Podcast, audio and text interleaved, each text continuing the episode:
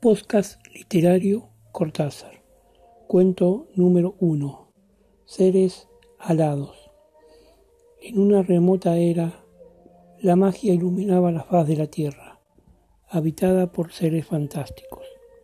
En los bosques encantados convergían duendes, dragones, unicornios, que cabalgaban briosamente por las praderas.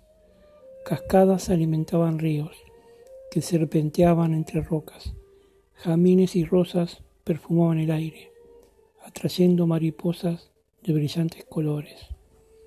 En ese bucólico mundo existía un ser de luz, un hada, que con sus alitas recorría el bosque, ayudando a quien lo necesitara.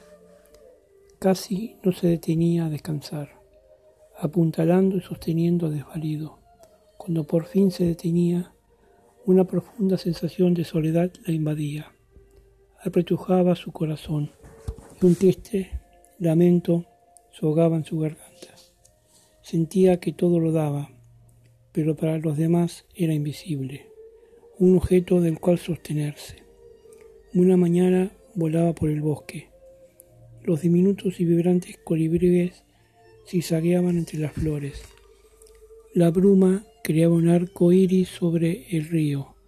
De pronto una figura alada apareció y la miró como nadie la había mirado. Su alma se estremeció, cada músculo de su cuerpo vibró. Un momento, una eternidad, solo ellos existían. Sus almas eran una. El amor los unió, curaron sus heridas, la plenitud los colmó. El hada y el ángel vivieron felices por toda la eternidad. Fin.